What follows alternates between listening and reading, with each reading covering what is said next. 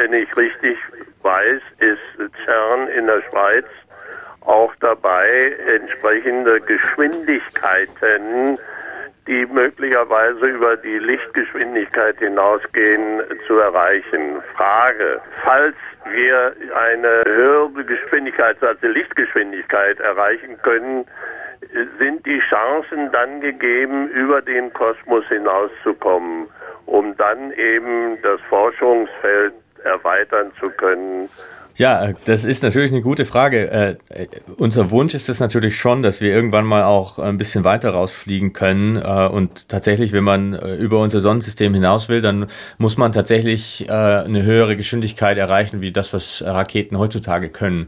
Die Physiker sagen, Lichtgeschwindigkeit zu erreichen mit einem Raumschiff ist unmöglich. Wer weiß, vielleicht ändert sich da noch was dran. Aber im Moment ist es ja auch so, dass wir noch einiges zu erforschen haben bei uns im Sonnensystem. Wenn man sich das mal überlegt, wir wissen noch noch gar nichts über äh, unseren Begleiter, den Mond. Wir waren da äh, ja an sechs verschiedenen Orten mal ganz kurz, haben ein paar Steine aufgesammelt.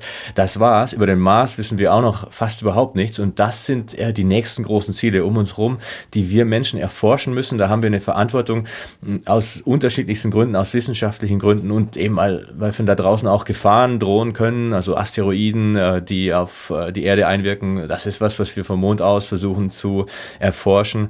Und äh, der Mars kann uns zum Beispiel äh, vielleicht verraten, wie wir mit der Erde vermeiden können, äh, dass sie dasselbe Schicksal trifft wie den Mars, der früher mal ein potenziell bewohnbarer Planet war, mit einer dichten Atmosphäre, mit Wasser auf der Oberfläche. Jetzt ist er wüst und leer. Und äh, das sind unsere nächsten Ziele, darauf konzentrieren wir uns und dafür reichen die Antriebe heutzutage eigentlich im Prinzip. Äh, da können wir schon hinfliegen.